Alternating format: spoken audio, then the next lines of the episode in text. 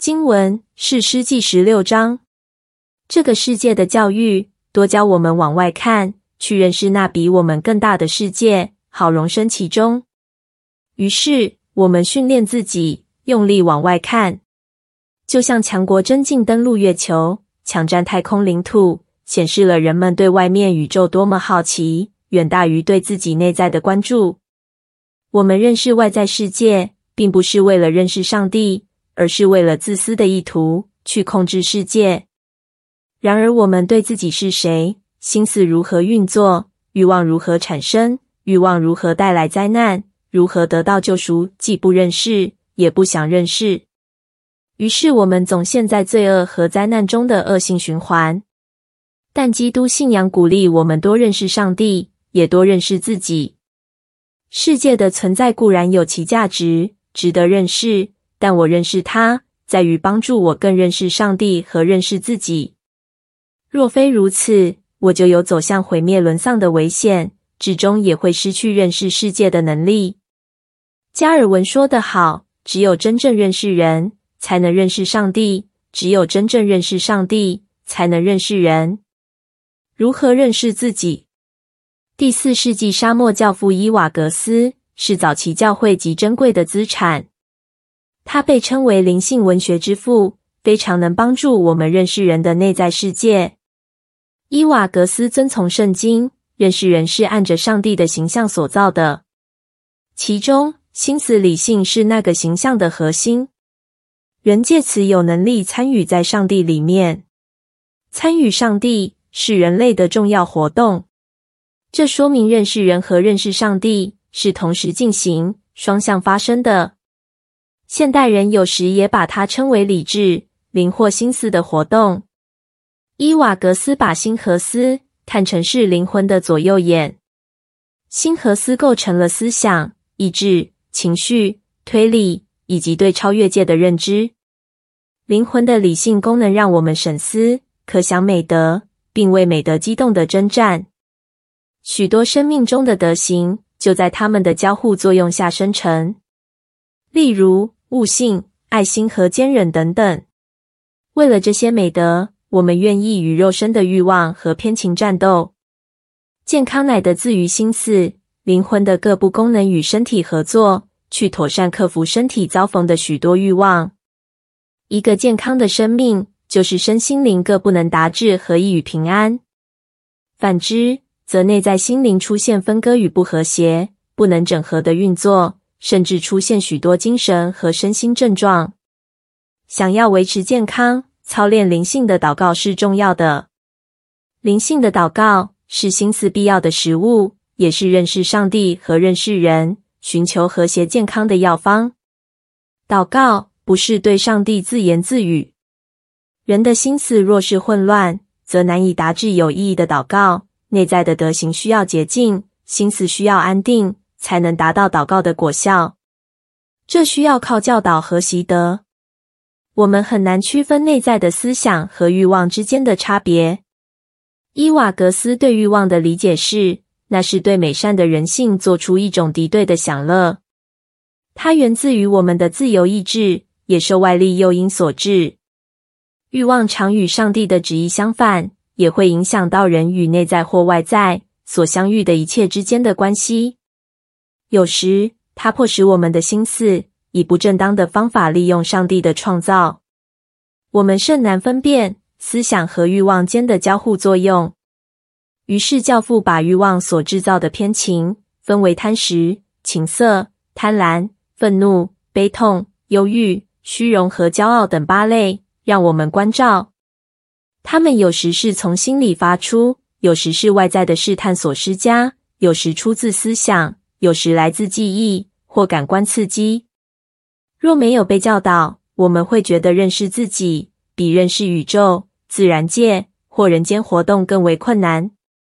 但如果我们不认真看待内在世界，会在模糊混沌中误解上帝，误用外在世界。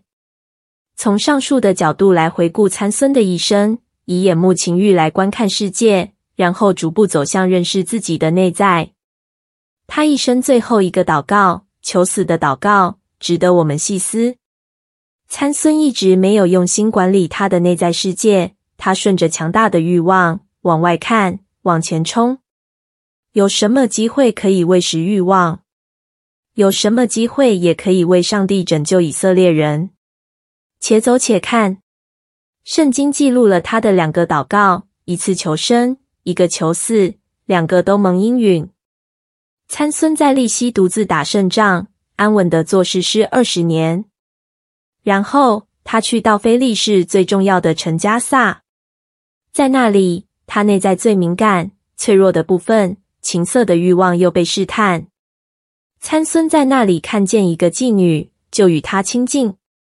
二十年过了。他和年轻时一样，感官受刺激，理性和行动就受欲望的调度指挥。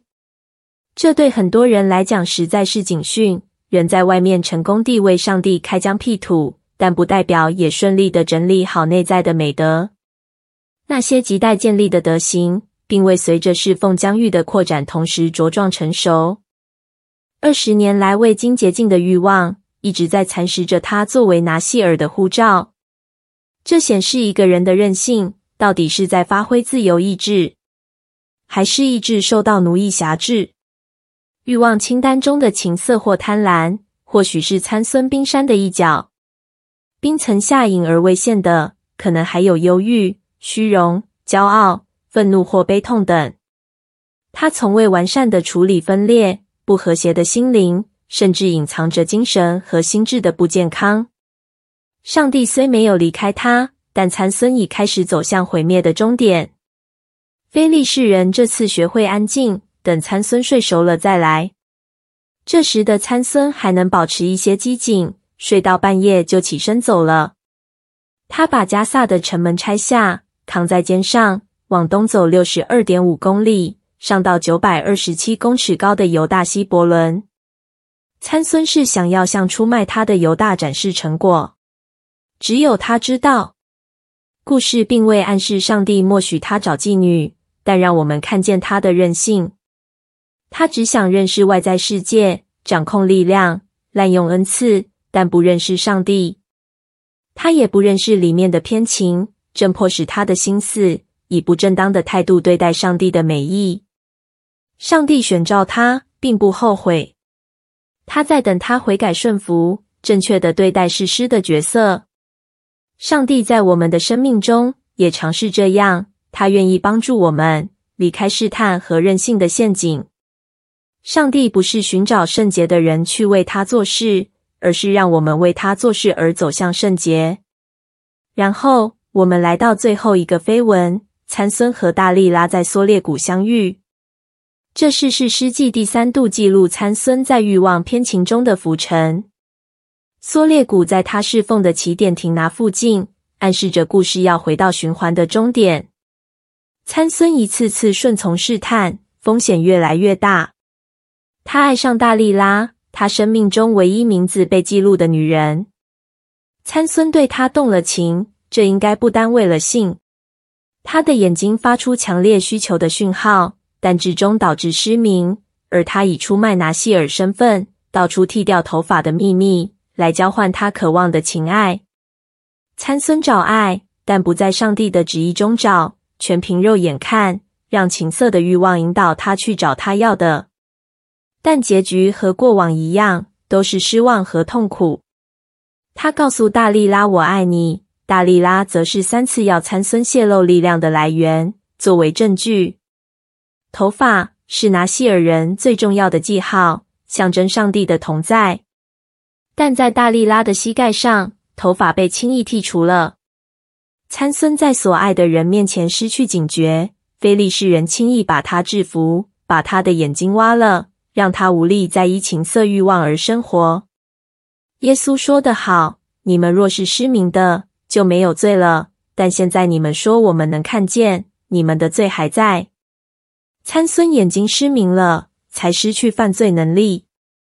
当他有完好视力时，他要像平常人一样软弱。他要性、情色、爱、自由，要吃喝，都跟别人一样，不要约束。他也要超自然能力，做出别人不能做的事。